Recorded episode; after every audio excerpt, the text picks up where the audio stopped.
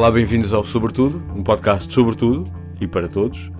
O primeiro episódio é sobre o Parlamento e falei com o David Crisóstomo, que é um dos coautores do Hemiciclo, uh, que pode ser encontrado em hemiciclo.pt. É uma ferramenta online para seguir e monitorizar o que se passa no Parlamento em termos de votações e participação de deputados e de grupos parlamentares. É um projeto que o David tem com o Luís Vargas e que permite uh, seguir uh, em detalhe muitas das decisões que são tomadas uh, e que de outra maneira não podiam ser divulgadas com este nível de informação.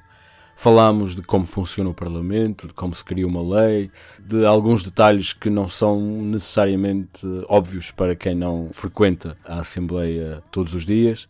E falámos também sobre a produção de leis, os diferentes diplomas que são criados. E a ideia é fazer perguntas que para muitos podem ser básicas, mas para nos dar a entender um pouco mais sobre este tema e depois o mesmo se passará com os outros temas nos episódios seguintes. O Sobretudo vai falar sobre um tema com alguém que percebe dele, o que significa que poucas destas gravações serão em estúdios. Uh, nesta gravação que foi feita no exterior podem-se ouvir uh, sons de fundo e a qualidade do som podia ser sempre melhor, mas acho que o conteúdo compensa bem. Espero que gostem. Este é um projeto de Márcio Barcelos, que sou eu. O genérico é dos Caiana, uma banda brasileira que muito gentilmente uh, me deixou usar a, música deles. Podem encontrá-los em Caiana, C-A-Y-E-N-A, no Facebook, Caiana Banda, ou no YouTube e até no iTunes e no Spotify para ouvir esta e outras músicas. O Sobretudo também está online em podcastsobretudo.pt e no Twitter e no Facebook como SobretudoCast. Subscrevam o podcast no iTunes ou na vossa aplicação preferida e fiquem atentos para o próximo episódio que vai sair na próxima semana. Obrigado e aproveitem.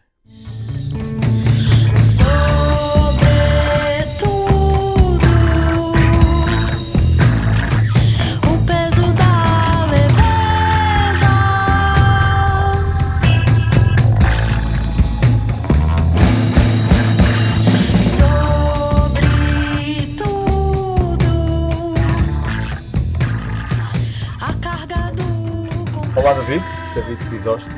Convidei-te porque és um dos coautores do Hemiciclo, que é uma ferramenta de monitorização do trabalho que se faz no, no Parlamento. Podes-nos explicar um bocadinho sobre a ferramenta? Antes de mais, obrigado pelo convite, claro. Um, o Hemiciclo é uma ferramenta, como bem identificaste, que nós, eu e o Luís Vargas, criámos em setembro, ou melhor, tornámos pública em setembro de 2017 e cuja função, simplificando bastante, é de permitir que as pessoas possam, de uma forma fácil e simples, consultar a forma como cada deputado vota em cada matéria, em cada fase do processo legislativo. Ou seja, é algo que atualmente o site da Assembleia não permite. O site da Assembleia identifica, por razões várias, o resultado de cada votação no, que ocorre no plenário por bancada. E o que a gente faz, entre, entre outras coisas, mas é o core business da nossa atividade é cruzar o registro de presenças e faltas ao plenário, que é obtido por várias formas, com os resultados das votações, conseguindo assim mostrar de que forma é que um determinado deputado votou sobre uma determinada diploma que possa interessar ao cidadão eleitor. Ou ao cidadão não eleitor, claro. No início percebemos que podíamos criar uma coisa assim, foi logo, esta foi logo, nasceu com o Hemiciclo, que é na nossa página principal, no, naquilo que nós chamamos o panorama, temos uma coisa que é o top desalinhados, que é muito popular com os jornalistas, porque adoram ver quais são os deputados que mais desalinham, das, uh, mais desalinham, ponto final, que mais votam de maneira diferente uh, relativamente aos seus grupos parlamentares. Neste momento esse top é liderado pelo Paulo Tico Pereira, para esta legislatura. No passado foi liderado, por exemplo, pela Isabel Moreira, que no conjunto agregado de, que nós temos registro, ou seja, o hemiciclo neste momento só tem dados que vão desde 2009 à atualidade, Sim. e no conjunto agregado, por exemplo, a Isabel Moreira, que ainda mantém o recorde de deputada que mais desalinhou historicamente no seu mandato neste período. Mas, por exemplo, também recentemente criámos uma nova secção, que é o Índice de Concordância, onde, é, fazendo uma simples cruzamento das informações relativamente às votações, conseguimos apresentar a percentagem de vezes que uma determinada bancada parlamentar vota de igual forma a uma outra bancada parlamentar. Ou seja, estou a dizer ao calhas, porque não tenho os números à minha frente, mas eles estão no hemiciclo. É, conseguimos dizer que, por exemplo, o PSD e o CDS votam da mesma forma em X% okay. das vezes, ou o PCP e o PEV em outras X% das vezes. E isto era algo que não existia, mas que para nós foi relativamente simples de criar, bastou fazer um simples cruzamento das nossas bases de dados. Estavas a falar aí dos, eh, dos desalinhados e gostava de pegar nisso para, para te perguntar algumas coisas sobre, em geral, a representação. Porque o, o, o, estar desalinhado também às vezes relembra a ideia de, por exemplo, disciplina de voto em termos de, de partidos, de votos partidos e aquilo que se espera daquilo que são os votos dos partidos. Nós temos, por um lado, nós temos círculos eleitorais, nós elegemos as pessoas uh, pelos círculos em que nós habitamos, mas por outro lado temos uh, disciplina de voto dos partidos. Isso é compatível? Antes de mais, devo dizer que nós utilizamos o termo desalinhado, que já reparamos que começou a ser utilizado também na comunicação social, porque caímos um termo que fosse neutro, ou seja, nós não dizemos, nem o hemiciclo é politicamente neutro, não tem, obviamente, nenhuma orientação política e não faz julgamentos sobre se é bom ou mau um deputado desalinhar. Desalinhar foi a palavra mais neutra que nós, neutra que nós encontramos, porque eh, nós frequentemente encontrávamos referências a este tipo de comportamento, chamando os deputados de rebeldes, chamando os deputados de indisciplinados, chamando os deputados de como, mal comportados, por assim dizer. E isto seria, é um, é um, implica um julgamento, ou seja, rebelde pode ter uma conotação positiva e indisciplinado terá uma conotação negativa, e o desalinhado é uma conotação neutra. A questão dos círculos eleitorais, vamos lá ver, nós, como há pouco disse, e isto também está determinado na Constituição, nós elegemos deputados pelos círculos eleitorais, mas os deputados representam o país inteiro e não os círculos eleitorais que os elegem. Ou seja, um deputado eleito pelos Açores contrariamente ao que muitas vezes possa ser vinculado, inclusive pelos próprios, não representa só os açorianos. Representa os açorianos, os madeirenses, os alentejanos, etc, etc. Até porque é uma questão lógica. O Carlos César, por exemplo, que é um deputado eleito pelos Açores, no momento em que ele está a legislar e a votar, ou a, a trabalhar noutros, noutras matérias e noutras funcionalidades da Assembleia da República, está a fazê-lo em nome de todos nós. Os outros Estados, eleitos pela Madeira, ou pelo, por Bragança ou por fora da Europa, têm eles também direito de voto e direito de influenciar e direito de legislar sobre matérias que são referentes aos Açores. Porque aquela Câmara Parlamentar que nós determinamos no momento constituinte, que representa todos os cidadãos da República, porque legisla para toda a República, não legisla só para uma região. A questão da disciplina de voto com os círculos eleitorais, eh, digamos que é algo que os próprios grupos parlamentares decidem. Portanto, não existe, como noutros países, esta questão de eu delego alguém para me representar na decisão a nível nacional. Para além de todos nós. Quem? Mas tu quem? Eu, cidadão. Tu, tu cidadão delegas, é isso que é a eleição de deputados. Agora, tu poderás dizer tu, cidadão, eu não sei onde é que tu és, mas tu, cidadão, hipoteticamente vá, de, Lisboa, imagina. Eu Loures, vá, vamos ser uma coisa mais, menos grandiosa. Tu, cidadão de Loures. Loures é grandioso, senhores e senhores. Pronto, peço desculpa, exatamente. Sei que é ofender o grande município de Loures, mas um, tu, cidadão de Loures, eleges um deputado, neste caso do Círculo Eleitoral de Lisboa, que ainda elege 47 deputados, não eleges deputado um deputado específico de Loures. Por exemplo, acontece no Reino Unido, ou acontece em França, ou acontece noutro também na Hungria, por exemplo, acontecem em locais onde há, ou nos Estados Unidos, para o Congresso, onde há círculos uninominais. Nós não temos círculos uninominais, temos círculos plurinominais. E temos, usamos, por exemplo, Lisboa, que é o maior círculo eleitoral, elege 47 deputados. O Porto elege 39, etc, etc, etc, que isto é proporcional à população eleitora em cada círculo eleitoral. A representatividade faz-se pelo conjunto do país. Agora vais-me dizer, ok, mas isto é um bocado esquisito. Nós temos Parlamento representa todos os países. No entanto, nós elegemos os, eh, todos os cidadãos. No entanto, nós elegemos os deputados por círculos eleitorais que têm um caráter regional. Isto faz sentido? Foi o meio termo encontrado em, pelos deputados da Assembleia Constituinte, quando criaram este novo modelo, no sentido em que era preciso que a Assembleia da República fizesse questão que ela representa todos os cidadãos do país, mas ao mesmo tempo tivesse um certo grau de representatividade regional. Que já agora, é verdade ser dita, a Assembleia tem. Contrariamente muito a um certo mito popular que tenta propagandear a ideia de que os deputados da Assembleia da República são todos quase exclusivamente lisboetas. Ou maioritariamente lisboetas. Dos dados que nós temos, que são os dados relativamente à naturalidade, podemos verificar que apesar de haver ciclos eleitorais mais sobre-representados face à população do que outros, verdade seja dita, que há um certo grau de representatividade regional. Há deputados de Porto Alegre, há deputados de, nascidos em Porto Alegre, há deputados nascidos no Distrito de Bragança. 10% dos deputados da Assembleia da República que tomaram posse nesta legislatura, e já foram 298, que entretanto houve deputados que foram renunciando ou foram suspendendo mandato, cerca de 10% não nasceu em Portugal. Ou no território português, porque há deputados que nasceram em Angola e Moçambique.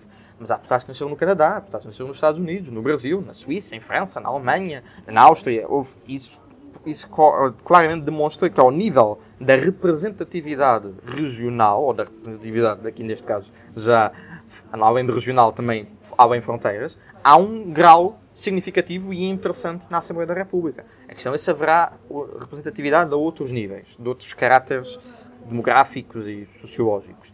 Isso é outra matéria.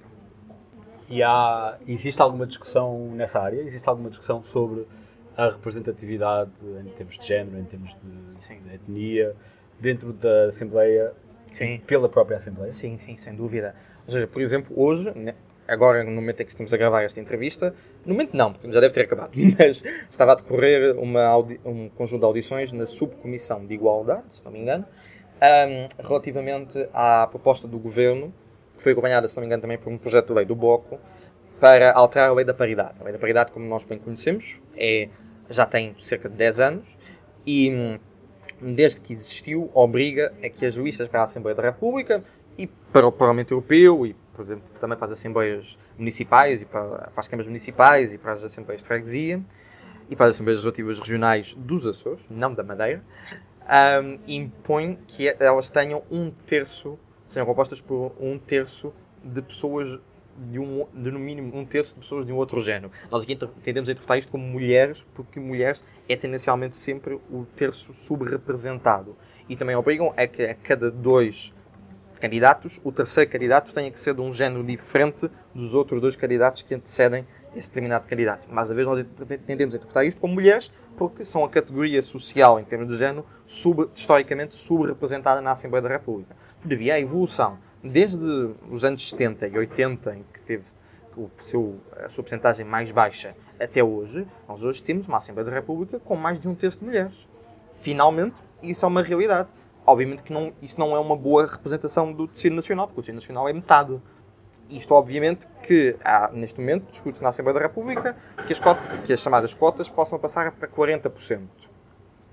É um, é um exemplo do que tu estavas a perguntar, ou seja, é a própria Assembleia ou o próprio legislador a perceber que há um problema, há uma falha em termos da representatividade, ou seja, os mecanismos sociais que deviam obrigar a que a Assembleia da República fosse, fosse o mais aproximada no grau de representatividade da sociedade portuguesa, não estão a funcionar plenamente neste sentido.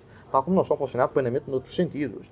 É, e se calhar ainda pior, às Se calhar ainda pior, por exemplo, recentemente houve um trabalho no público em que, hum, entre outras pessoas, falam com várias outras pessoas, mas falam, por exemplo, com o João Mineiro, que está a fazer um estudo para a Fundação Francisco Manuel dos Santos sobre o Estado, o estudo chama-se O Estado por Dentro, e em que ele está, tem estado, e já há alguns anos, e está atualmente na, a acompanhar por dentro da Assembleia da República a forma como os deputados se relacionam com os funcionários também da Assembleia, com eventualmente lobistas, jornalistas, assessores, etc.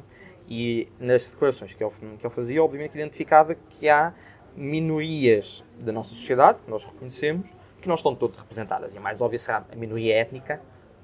Só um deputado da Assembleia da República se identifica como negro, neste momento, e é o Helder Amaral, do CDS-PP, e eles são 230, a não ser que a percentagem da, de população negra em Portugal seja inferior a 1%, obviamente que há aqui um problema.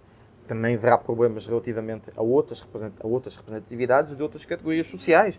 Por exemplo, da categoria nós notamos, ainda não temos estatísticas para isso, mas também notamos, obviamente, que a nível das qualificações, a maior parte da população portuguesa não tem mestrados e não tem licenciaturas. A maior, infelizmente, ainda hoje, a maior parte da população portuguesa não tem um, um grau de ensino superior. Portanto, a maior parte da Assembleia da República tem um grau de ensino superior. Aqui também há um outro desfazamento. Mas isto é normal, não é algo exclusivo da Assembleia, não é um problema exclusivo da Assembleia, podia referir outros, outras questões de representatividade, é normal que os parlamentos sejam locais elitistas do ponto de vista social. Não quer dizer que isso seja.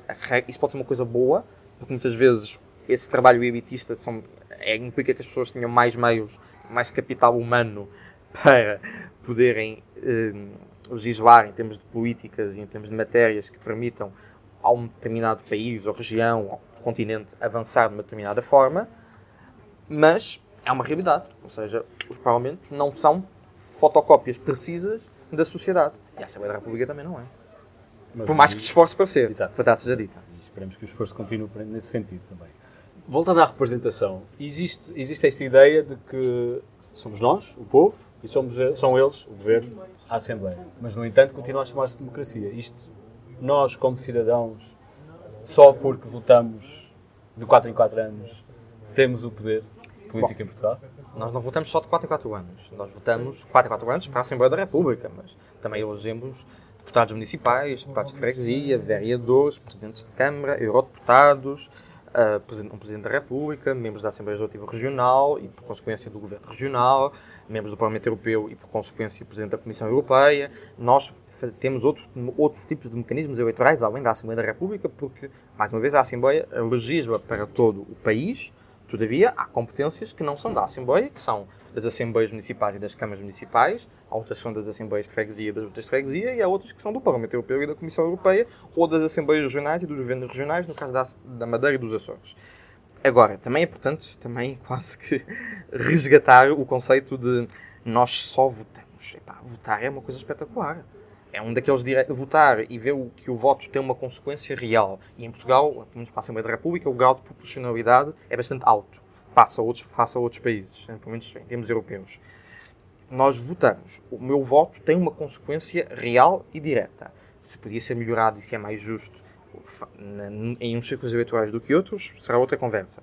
Mas o facto de eu votar, ele ter uma consequência, eu deputados, os deputados representarem, a Assembleia ser funcional. Há outros parlamentos nacionais que têm problemas mesmo. Nós conhecemos problemas do funcionamento do Parlamento da Hungria, do, agora também do funcionamento do Parlamento Polaco, além de, além de parlamentos em sítios que não são democracias, eh, como na Bielorrússia, ou em regimes autoritários como a Duma na Rússia, ou, ou mais recentemente o Parlamento Turco. E isto são realidades que nós às vezes esquecemos e que olhamos para este direito que temos e que funciona e que tem consequências reais como, como se fosse só o Mas direito esse... de votar e de ser eleito. E é um direito espetacular. Vamos lá ver. Tu, tu e o Vargas sentiram a necessidade de criar uma ferramenta de monitorização. Quando certo. eu digo só, refiro-me a no processo, no processo, digamos, da representação, eu elejo e depois só elejo outra vez. Existem digamos, existem atores informais, existem uh, maneiras mais ou menos informais, mais ou menos uh, sociais de avaliar o trabalho do governo, mas não existe realmente uma avaliação daquilo que está a ser feito e se, e se efetivamente aquilo que me foi prometido quando eu elegi está a ser respeitado. Ou estou enganado? Não sei se estarás enganado, também não sei se estarás certo. É difícil avaliar, avaliar isso porque isso é, muito, é um critério muito subjetivo. Foi cumprido aquilo que me foi prometido? Pá, depende. Depende daquilo que te foi prometido depende daquilo, e depende do que tu consideras que foi ou não, eh, se houve ou não esse cumprimento dessa alegada promessa. E também não concordo que só tenhamos de 4 em 4, que só de 4 em 4 anos, que no caso da Assembleia da República, sejamos chamados a pronunciarmos. Também há um mecanismo da petição que funciona muito bem na Assembleia da República, porque às vezes, está, é outro daqueles luxos que nós não nos apercebemos, mas na Assembleia da República basta uma assinatura, uma só, a minha ou a tua, e mais ninguém, para haver uma petição e essa petição ser aceita e, ter que haver, e a Assembleia ter que dar uma resposta, nem que seja um pequeno, um pequeno relatório da petição. Basta uma assinatura. E nós temos um mecanismo das iniciativas legislativas do cidadão, que já agora a, a, última, mais recente reforma do site da Assembleia da República, que foi agora ainda este ano, um, foi a melhor parte, foi a parte relativamente às petições, às iniciativas legislativas do cidadão e às iniciativas para referendo, que me permitiu que eu possa subscrever online, facilmente no site, muito facilmente, já experimentei, é muito fácil, petições que estejam dispostas no site da Assembleia ou iniciativas legislativas que estejam dispostas no site da Assembleia. E é verdade que se é preciso chegar a um X número de assinaturas, também é verdade que também não é assim tão difícil agora com os mecanismos online. E isto são mecanismos também. Nós podemos escrever a deputados, podemos pedir-lhes reuniões, pedir audiências, os deputados andam pelo país inteiro. Também é outra mitologia de que eles não saem de Lisboa. Os deputados de Lisboa, se calhar, não saem de Lisboa, mas os deputados eleitos pelo Porto frequentemente vão ao Porto. Muitos deputados da Assembleia da República têm cargos municipais, têm cargos autárquicos, têm cargos em freguesias. e como tal deslocam-se frequentemente acho, a esses municípios ou a essas freguesias, porque não só pelo trabalho que têm devido a esses outros cargos, mas também pelo contacto político e pelo trabalho político.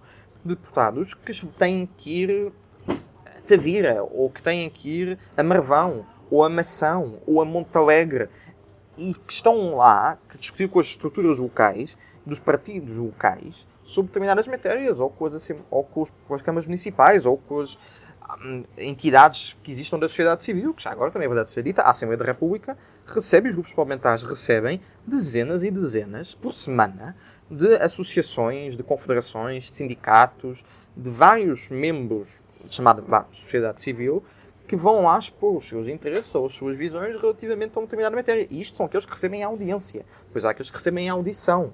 Ou seja, a própria Assembleia que os convoca para irem lá dar a opinião sobre um determinado projeto legislativo em causa. Nós, por exemplo, agora está a decorrer uma comissão temporária, a comissão eventual, para a questão dos, dos fundos comunitários, do, do, quadro dos fundos comunitários para 2030. Essa comissão tem mais de 30 pessoas para ouvir.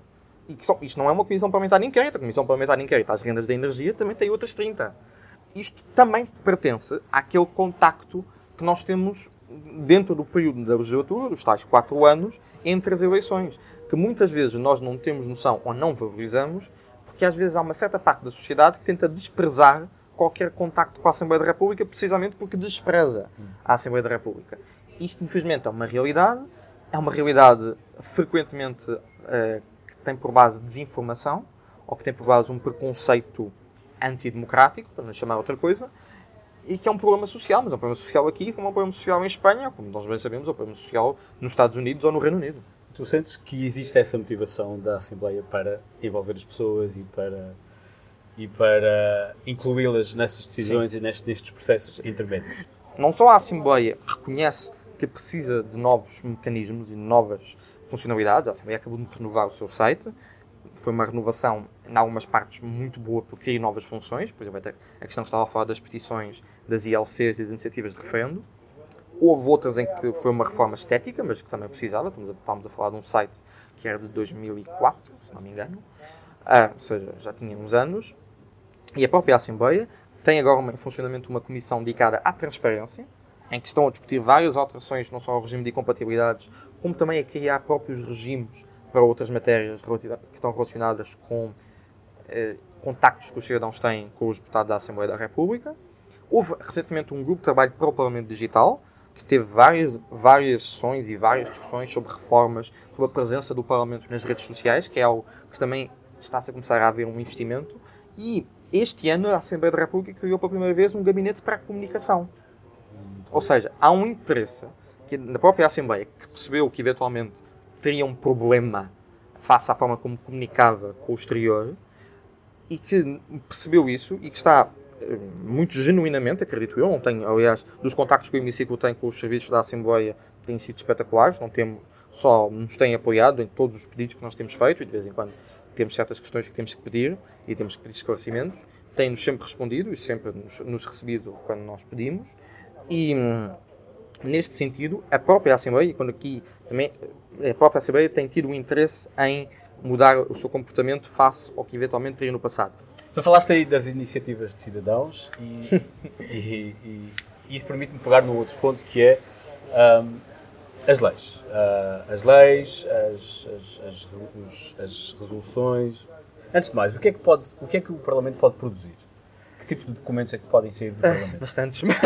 Escolhe aí, seleciona aí uns. uns Já agora, a minha cara com iniciativas legislativas dos cidadãos é que elas foram poucas, desde que foi a sua criação. Principalmente porque o único mecanismo que havia até, mais uma vez, até há uns meses, era o papel. Ou seja, as assinaturas tinham que ser recolhidas manualmente, tinham que ser entregues junto da Assembleia da República manualmente.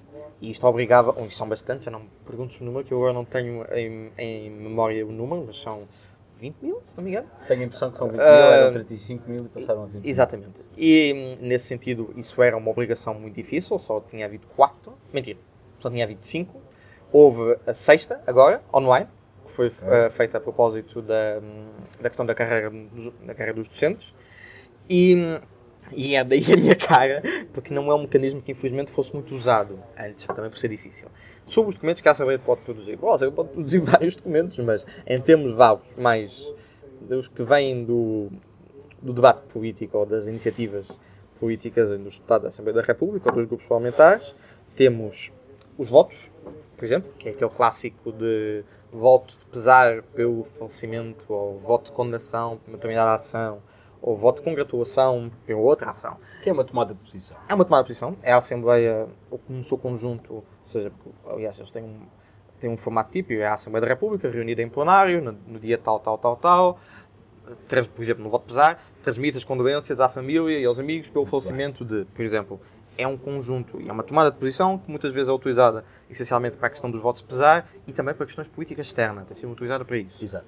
Depois, há, outro, há as resoluções, que convém distinguir os projetos de resolução e as propostas de resolução. Propostas de resolução emanam do Governo, exclusivamente, e são referentes à aprovação de acordos ou, tra eh, ou tratados internacionais ou europeus. Ou seja, quando o Governo assina um determinado tratado em nome da República Portuguesa, tem, nas áreas que se forem da competência da Assembleia da República, tem que enviá-lo para a Assembleia da República sob forma de proposta de resolução, em que a Assembleia depois aprova e segue para o Palácio de Bem, para o Presidente da República assinar e assim proceder à ratificação.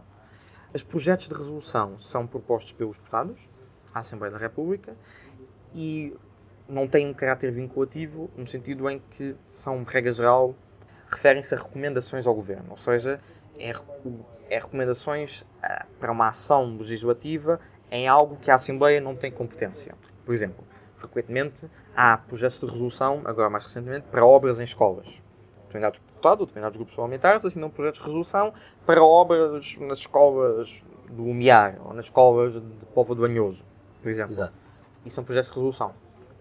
É, a Assembleia aprova uma resolução que vai para a Diário da República em que. Porque é a competência do Governo. Porque é a competência do Governo e não é que o Governo esteja obrigado a seguir a resolução, não está, mas há um entendimento de que o Governo deve cumprir as resoluções da Assembleia da República. Depois, há os projetos e propostas de lei, mais uma vez coisas diferentes. Proposta de lei emana do Governo ou das Assembleias Legislativas Regionais, porque as Assembleias Legislativas Regionais dos Açores e da Madeira podem, conjuntamente, lá está, elas em deliberação, aprovar uma proposta de lei para a Assembleia da República em coisas que sejam competência da Assembleia da República. O Governo também faz propostas de lei, por exemplo, sobre a questão da reforma laboral ou sobre outras matérias. Projeto de lei é o clássico, é a iniciativa legislativa clássica, fundamental, basilar, em que é um deputado ou conjunto de deputados assinam um projeto para criar uma lei.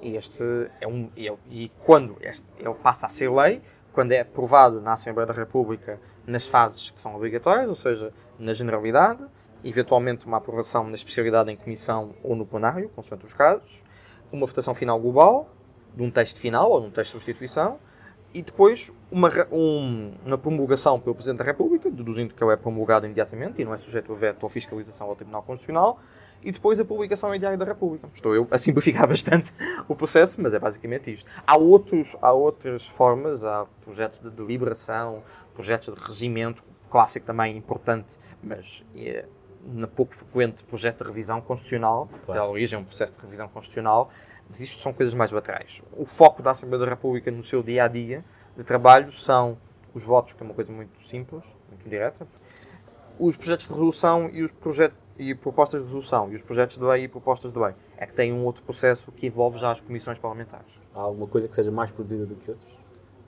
Nem sei se essa questão é importante, mas, ou se é Há mais projetos de resolução. Ok.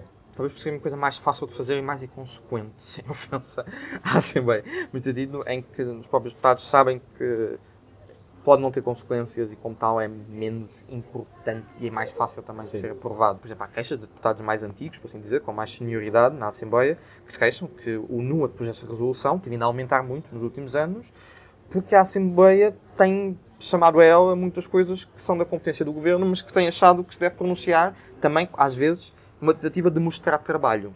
Ou seja, é muito hum. comum deputados de determinados círculos eleitorais, vou dizer quase todos, vá, um, que para mostrar que estão a agir no âmbito de algo que é importante para as populações locais, como por exemplo um centro de saúde, ou um hospital, ou uma estrada, uma autoestrada, um caminho de ferro, etc., façam projetos de resolução para depois poderem, junto das populações locais, dizer nós fizemos aprovar uma resolução em que recomendamos ao Governo que construa esta nova escola secundária ou que faça obras nesta maternidade.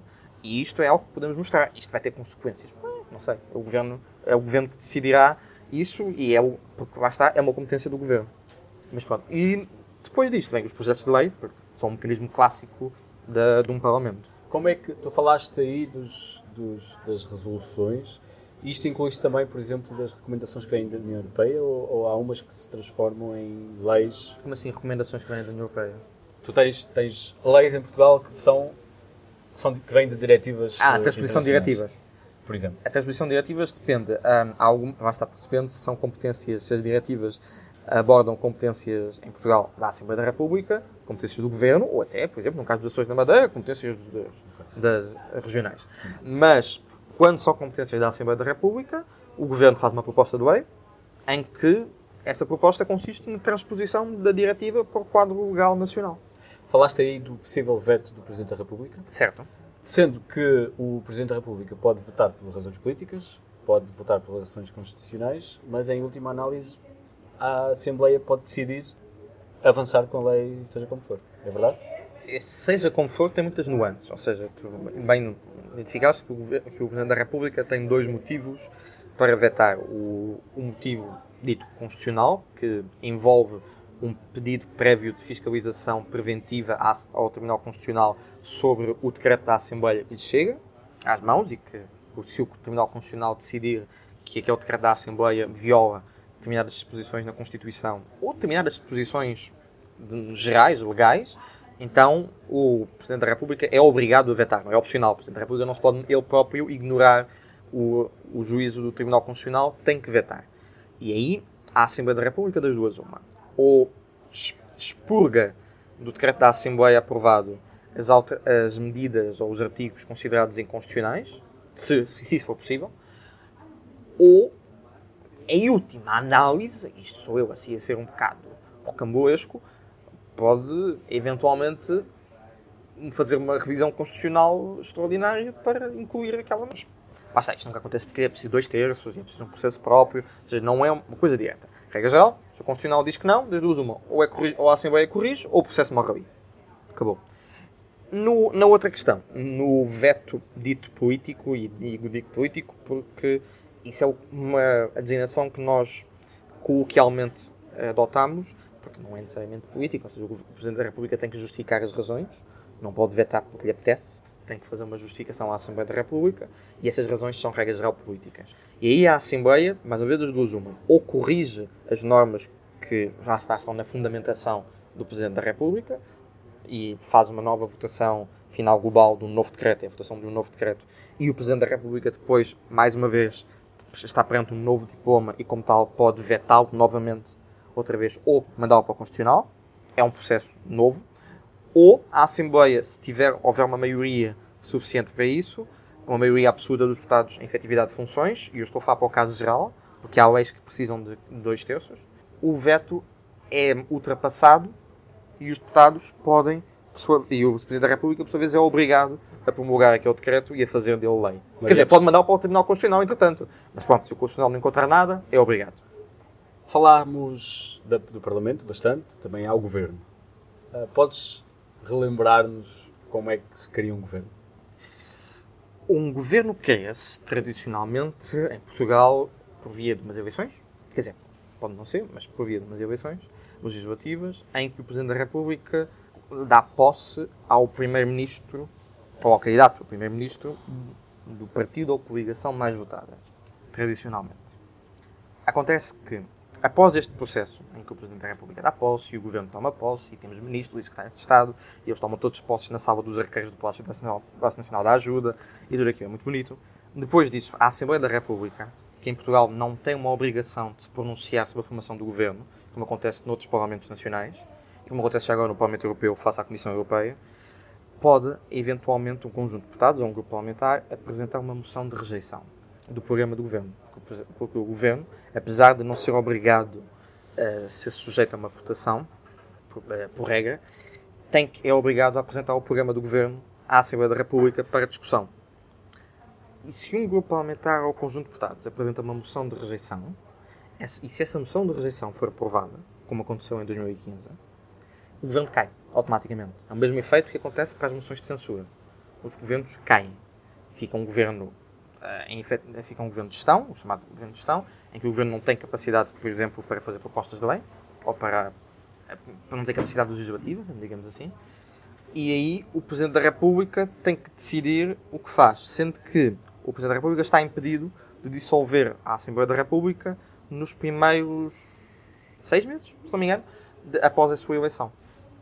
A sua é própria? Não, eleição da Assembleia. A Assembleia o que é um mecanismo muito interessante, porque nunca tinha é quando o Vital Moreira, aqui há uns tempos, na, numa apresentação que fez de um livro na Assembleia da República com a professora Marina Costa Loba, o livro é dela, aliás, é coordenado por ela, relembrou que ele e alguns, e alguns deputados da Assembleia Constituinte tinham insistido nessa prerrogativa e na altura, pronto, não se tinha dado grande importância. Ninguém tinha percebido porquê. E foi em 2015 que finalmente se percebeu o quão importante é essa prerrogativa. Porque o Presidente, na altura, Cavaco Silva, ficou numa situação em que ele provavelmente gostaria de ter dissolvido a Assembleia da República e convocado novas eleições, após o, o chumbo do, décimo, do 20 Governo Constitucional, liderado pelo Primeiro-Ministro Passos Coelho. Ele gostaria de ter feito isso, mas não pôde. A Constituição impediu porque os constituintes tinham, em 74, imaginado uma situação destas, em que a Assembleia da República impunha a sua vontade soberana ao Presidente da República.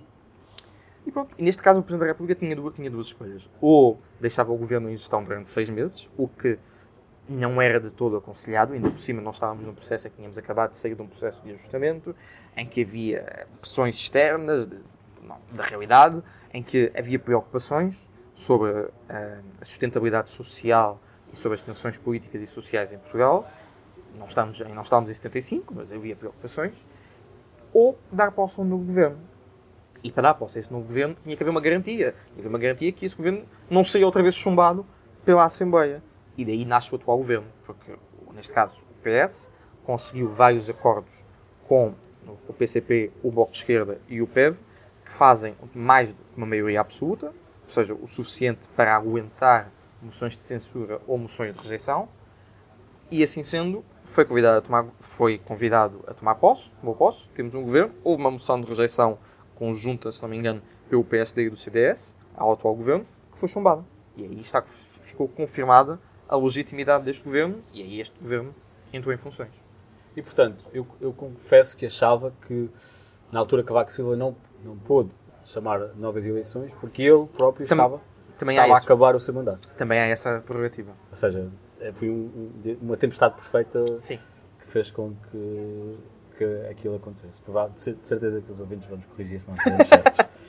um, um, o que é que. Consegues-me dizer o que é que acontece no início da legislatura? Que é, de que maneira é que, é que a Constituição atual do Parlamento se cria? Começam-se a criar comissões, começam-se a criar... Ah, isso é giro. Como é que, ou seja, na regra geral, nos últimos tempos, olhando para a última eleição, que aconteceu a 1 de outubro de 2015, quando os novos deputados tomam posse, eh, além de terem que fazer pronto, questões básicas normais, quando se também numa instituição, ou seja, terem que uh, preencher a sua ficha biográfica, tirar fotos, conhecer os, onde é que é o, como é que funciona o Parlamento, Parlamento do edifício, propriamente dito, onde é que são as salas das comissões, onde é que é o plenário, onde é que são os gabinetes, onde é que são as salas dos grupos parlamentares, e conhecer as funções, eles recebem um manualzinho, assim, uma coisa assim pequena, uh, o manual do deputado, que a Assembleia agora mete online sempre, em que identifica todas as funções do Parlamento, o processo legislativo, questões relativas aos próprios regimes e direitos e deveres dos deputados. E depois, quando há a primeira, o primeiro plenário, a primeira sessão plenária da, da legislatura, e também que acontece na primeira sessão legislativa, lá está, a primeira coisa que é feita é a eleição Mentira. A primeira coisa que é feita é uma comissão de verificação de mandatos, primeiro, uma, comissão temporária, que verifica se os deputados eh, não há nenhuma incompatibilidade legal ou nenhum impedimento entre os deputados que foram eleitos e aqueles que tomam posse. Os deputados tomam posse, tudo bem, normal. A primeira coisa a fazer é eleger uma mesa e eleger um presidente da Assembleia da República. A eleição é por voto secreto, ou seja, há uma urna que é colocada dos momentos mais soenes, mais engraçados da, da sessão legislativa. É uma urna que é colocada no meio da sala das sessões e cada deputado é chamado a votar nominalmente pelo nome completo, que provocam situações engraçadas, porque ouvimos os nomes completos dos deputados. Eles são chamados nominalmente a irem depositar o voto e a elegerem o presidente ou a presidente da Assembleia da República. Depois faz-se a eleição da mesa, que é eleita por lista, consoante a representatividade de cada grupo parlamentar, segundo o método de onde. Daí que haja sempre um vice-presidente. Por exemplo, agora temos um presidente, um presidente da Assembleia da República que é do PS. Isso foi o candidato eleito. Pronto. Mas a representatividade da mesa, o primeiro vice-presidente é alguém do PSD. O segundo vice-presidente é do PS, etc, etc, Os membros da mesa também. O primeiro secretário é do PSD, o segundo secretário é do PS, etc, etc, etc. Podes descrever mais ou menos o cotidiano do Parlamento? Um, ou seja... Isso é uma melhor pergunta a um deputado, mas sim. sim, mas tu lá estás. Tu estás lá. Porque se eu te perguntar a um deputado, ele diz-me o que é que ele faz. Eu não estou lá. Eu nunca trabalhei na Assembleia da República, nem o meu contacto com a Assembleia da República, a minha perspectiva da Assembleia da República é muito na ótica do utilizador. É muito na ótica da pessoa que acompanha externamente a Assembleia da República. Há, há um todo um mundo e toda uma relação dentro da Assembleia da República que os olhos e os ouvidos serão aqueles de que recorrem aqueles corredores diariamente ou várias vezes por dia e que têm uma relação diferente da que nós temos. Mas eu, eu estou a dar-te a ti, digamos, o, Uh, o papel de, dos nossos olhos. Dos ah, obrigado. Uh, ou seja, nós também somos utilizadores, mas tu utilizas mais do que nós. E a minha questão é, sim, a ideia mais imediata é que tudo se passa no hemiciclo, não é verdade? Bom, é essa a ideia. Ah, Estavas-te a referir um, ao plenário uh, e há essa ideia muitas vezes vinculada pela comunicação social ou por conceito quase ou ignorância social de que o grosso do trabalho da Assembleia da República é o plenário da Assembleia da República. Isso não é de todo verdade. Não só não é verdade na Assembleia da República, como não é verdade em quase todos os parlamentos gerais do mundo inteiro. O grosso do trabalho da Assembleia da República é as comissões e os grupos de trabalho e as subcomissões. Ou seja, porque é lá que os deputados têm que chegar a consensos, que têm que votar artigo a artigo, linha a linha, número a número de um determinado diploma, que têm que fazer audições, têm que receber pessoas em audiências, que têm que elaborar pareceres, elaborar relatórios, têm que discutir entre eles, que têm que se reunir às vezes em grupos de trabalho ou às vezes em subcomissões, porque é um, um assunto que merece mais trabalho e mais atenção do que aquilo que é possível obter em comissão. E isto é um nível de trabalho que muitas vezes nós, enquanto cidadãos comuns, não conseguimos ter noção, porque ele é muito detalhado, é muito específico, e é bom que assim seja, porque estamos a falar de matérias que são importantes. Consegues descrever mais ou menos o, o ambiente do, do, da Assembleia, dos corredores, entre pessoas e deputados? E... Mais uma vez, essa pergunta talvez fosse melhor para pessoas que lá tivessem trabalhado. Eu estou lá de vez em quando, porque vou lá ter reuniões e eu e o Luís Vargas vamos lá falar com deputados e funcionários e assessores. E isto tem sido no, no último ano. E, mas, essa, mais uma vez, é uma realidade e são olhos que eu tenho e são visões que eu tenho enquanto pessoa externa à Assembleia. Mas é exatamente isso que eu quero. Enquanto pessoa externa. Enquanto pessoa externa os corredores da Assembleia, não sei se é um espaço normal, não é. Não sei, não tenho, não sinto qualquer opressão ou qualquer ambiente hostil. Eh, de maneira nenhuma. Pelo contrário, são corredores normais, que, são, que têm funcionários e pessoas normais, funcionários públicos normais. Os deputados são pessoas normais, os assessores são pessoas normais. Não há. É, uma, é um parlamento pequeno. Ou seja, nós temos é muito giro porque quando se vai a sítios como, por exemplo, os Passos Perdidos, ou que é aquela sala antes do plenário da, da sala das sessões da Assembleia da República, mas a própria sala das sessões da Assembleia da República ou a sala das comissões, nós temos uma ideia quando vemos na televisão, é de um espaço enorme, grandioso imponente. E ainda que seja imponente, no sentido da, da decoração e do, da, da, arquitetura do local, é pequeno. Ou seja, temos uma sensação de que, ah, isto é pequenino. Isto é um sítio, não é assim enorme, não é assim tão. Uh, Inacessível. Não, exatamente, não é inacessível, não é intimidador. É um parlamento, é o nosso parlamento. E é um, uma pessoa até, talvez, estejamos a trabalhar isso, até não deixa de ter um certo carinho pelo, pelo aquele local, porque, mas está, é o, é o sítio onde eu voto e onde democraticamente decisões que afetam a minha vida, afetam a nossa vida, todos nós, portugueses ou não, mas pessoas que estão em Portugal, e que são lá que as decisões são tomadas por pessoas que são eleitas democraticamente, mais uma vez, isto é um luxo que às vezes nós não temos noção, mas que funciona e é espetacular. Como é que eu, como cidadão, posso ir uh, ver o que se está a passar no Parlamento? para além do canal Parlamento. Vê-se pessoas lá nas galerias, eu não Sim. sei como é que se vai dar. É muito simples. É num dia em que haja plenários, e regra geral há plenários às quartas, quintas e sextas, às quartas e quintas a partir das 3 da tarde e às sextas a partir das 10 da manhã. Vai-se, entra-se para a entrada lateral da Assembleia da República, no Largo de São Bento, naquele jardim, é uma entrada lateral. Entra-se por aí, diz que é para assistir à sessão plenária, não há problema. Tens que deixar os teus, os teus bens num cacifo que eles lá têm. Só podes levar um papel e caneta, eventualmente. Okay. Nem o telemóvel, nada. Para as galerias, sentas e podes assistir sem te poder pronunciar seja, sem poder aplaudir, sem poder opinar de forma audível, sem poder manifestar qualquer tipo de concordância ou discordância com o que está a ser votado. Isto é para os plenários, porque muitas pessoas podem não saber, mas também é possível aos cidadãos comuns assistirem às reuniões de comissão. A não ser que sejam comissões feitas à porta fechada, o que é muito raro, já seja dita.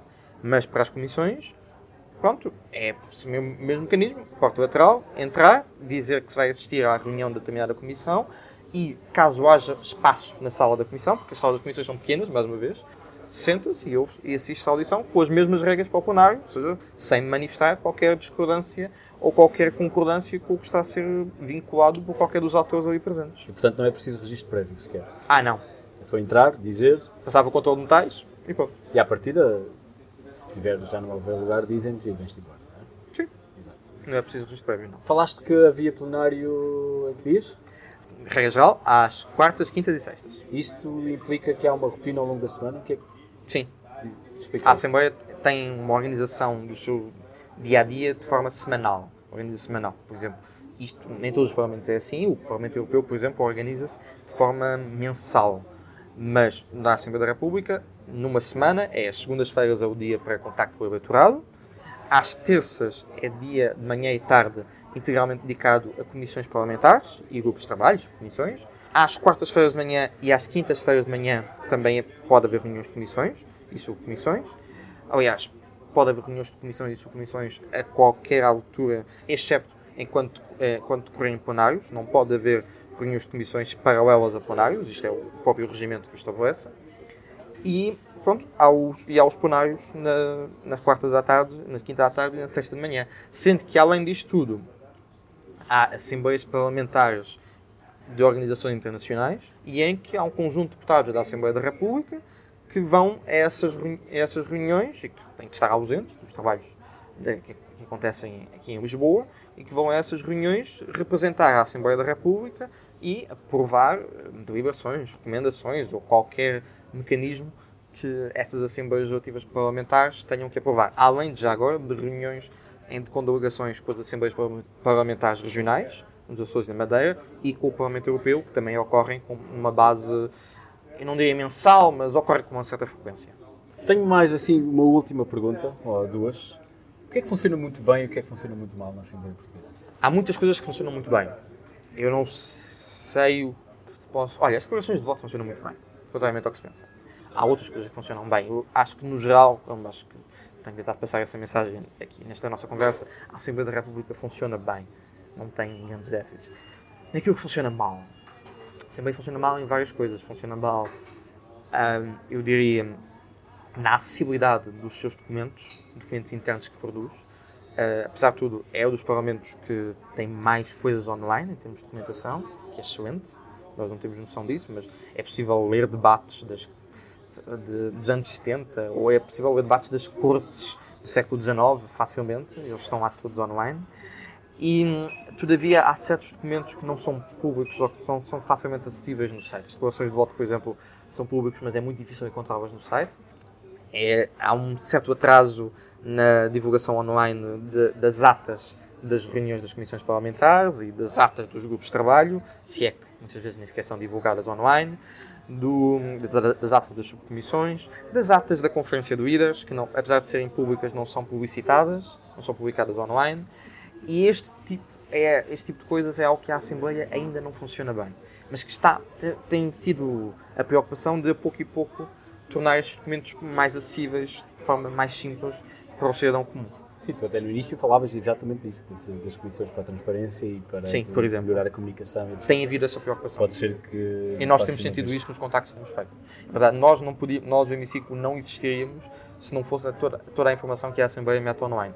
Mas esmagadora maioria do que isto é visível no hemiciclo é a informação da Assembleia. Nós temos as nossas bases de dados autónomas e temos bases de dados que vamos buscar a outros locais, como a Comissão Nacional de Eleições ou o portal do Governo, mas a esmagadora maioria é do site da Assembleia da República.